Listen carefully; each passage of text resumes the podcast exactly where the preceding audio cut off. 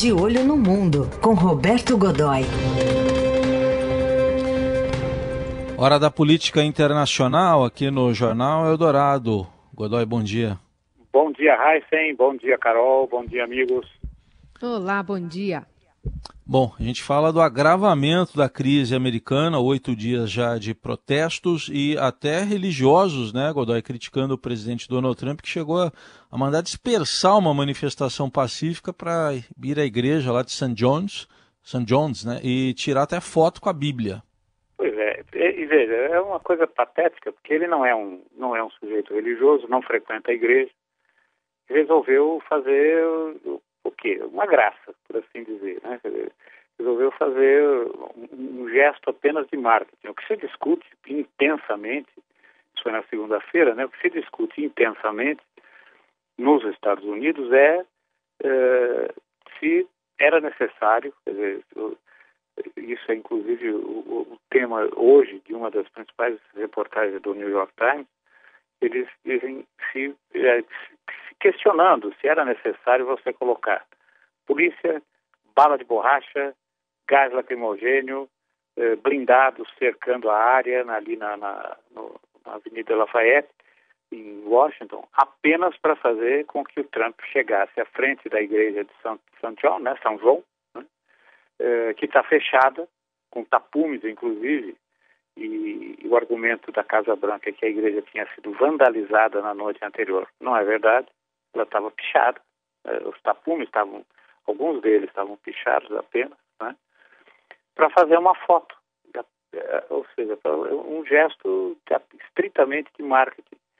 E ele estava ali caminhando, caminhou até ali com a Bíblia, que é uma Bíblia que periodicamente ele exibe em situações que, enfim, que isso é importante ali para a imagem, aquela coisa toda, que é uma Bíblia que ele teria ganho da mãe, né? Que teria sido um presente da mãe dele, uma coisa assim.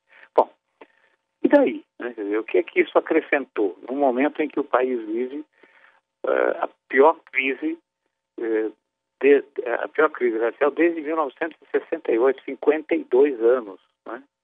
Uh, em que não acontecia nada desse tamanho. E o que é que provocou em 68? O assassinato de um, do maior líder é, que a, comunidade negra já teve, que é o Martin Luther King. Né? Então, é, é, totalmente desproporcional.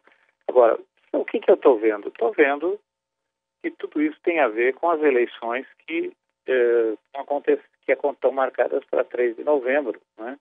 Na verdade, já contar de hoje são cinco meses, e o, o, o que vinha até agora com uma enfim, uma trajetória razoavelmente tranquila eh, do presidente Trump. Ele parecia reeleito desde o início, com candidatos frágeis eh, na oposição.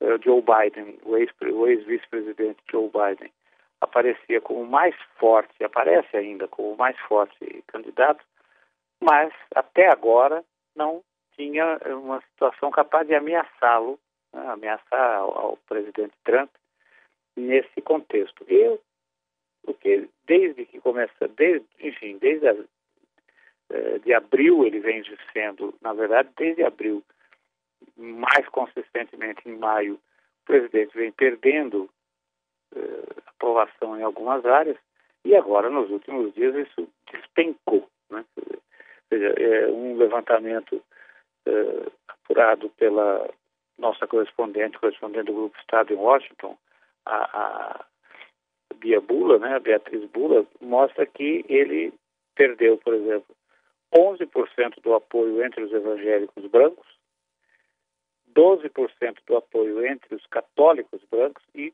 18% do apoio entre os protestantes brancos, quer dizer, o pessoal mais conservador e, e, e que sempre foi um apoio, é tradicionalmente um apoiador do partido republicano de seus candidatos. Né? Então a situação ficou realmente instável e complicada uh, para o presidente Trump, Raíssa e Carol. E no momento em que eu estou olhando aqui o tweet do presidente, ele está retweetando uma resposta de um congressista na Fox News, né, defendendo essa austeridade com que o governo tem é, lidado né, com esses protestos, especialmente os atos de vandalismo. É, mas ainda assim, eu queria entender um pouquinho melhor essa pesquisa que saiu ontem, é, colocando essa desaprovação de boa parte dos quase 70% dos americanos em relação a aliás, a aprovação de quase 70% a esses atos né, antirracistas, mas também os próprios eleitores de Trump nessa pesquisa demonstram estar a favor desses atos, né? E, portanto, desaprovando essa atitude do presidente que está sendo reiterada dia a dia, como eu acabei de falar aqui no Twitter. Pois é, isso mesmo. Ele tem, ele, veja, na verdade, 54% dos, daquilo que eles chamam de eh, os apoiadores WASP, quer dizer, eh, em inglês, White, Anglo-Saxon and Protestant, quer dizer, branco, anglo-saxão de origem, né, e protestante. Dizer, é o pessoal mais conservador, mais fiel, é aquele, aquela turma da, do, muito do interior do, dos Estados Unidos, aquela coisa de cenário de filme, né? Quer dizer, aquela, aquela casa com aquela cerquinha branca, eh, gramado na frente, uma churrasqueira, em que qualquer estrangeiro é visto primeiro como inimigo, né? Então, ele, eh, esse pessoal, 54% deles estão eh, desaprovando o, o, as atitudes do, do, governo e do presidente Trump. E o que, o que nos remete, Carol, para os chamados eh, swing states, os estados que oscilam, né, que balançam nas eleições na maioria dos estados americanos, há uma certa coerência histórica, em que elegem, os estados elegem republicanos, elegem democratas, tradicionalmente, a variação é só de proporção, mas o resultado final é quase sempre o mesmo, e assim segue. Os estados, os, os estados que não, não estão dentro desse padrão são seis. Flórida, Arizona, Carolina do Norte, Michigan, Pensilvânia e Wisconsin. Né? É, esses estados nem sempre é, confirmam essas tendências, confirmam essa tendência. E agora está mais do que nunca é, essa coisa da não é não está nem dividido. Pela primeira vez, nos seis estados, o Joe Biden, que é o principal opositor ao, ao presidente Trump, é o líder das pesquisas e ele com até 6% de, de com, com até 6% de vantagem sobre o, sobre o presidente. Né? Então, isso deve ter, deve ter acendido todas as luzes de alerta dentro da, dentro da Casa Branca, dentro da própria, da própria campanha eleitoral, né? e criando graves problemas. Quer dizer, na verdade, foi ontem o oitavo dia de oitavo dia e noite de manifestações. Né?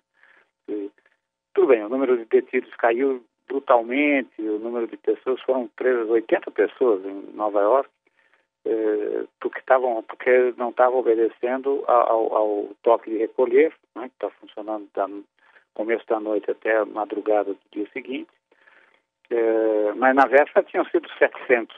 Né? As manifestações que estavam em 75 cidades se concentraram um pouco mais em um pouco mais não, se concentraram em Nova York Los Angeles, Atlanta, Houston e, naturalmente, Washington. Né?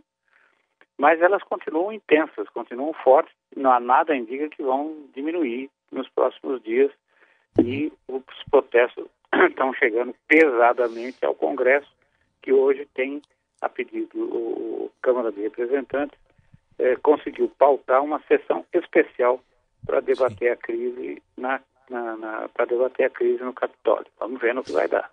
Isso, e vamos continuar acompanhando. Então, sexta-feira tem mais De Olho no Mundo com o Roberto Godoy. Obrigado, até sexta. Um grande abraço, até sexta.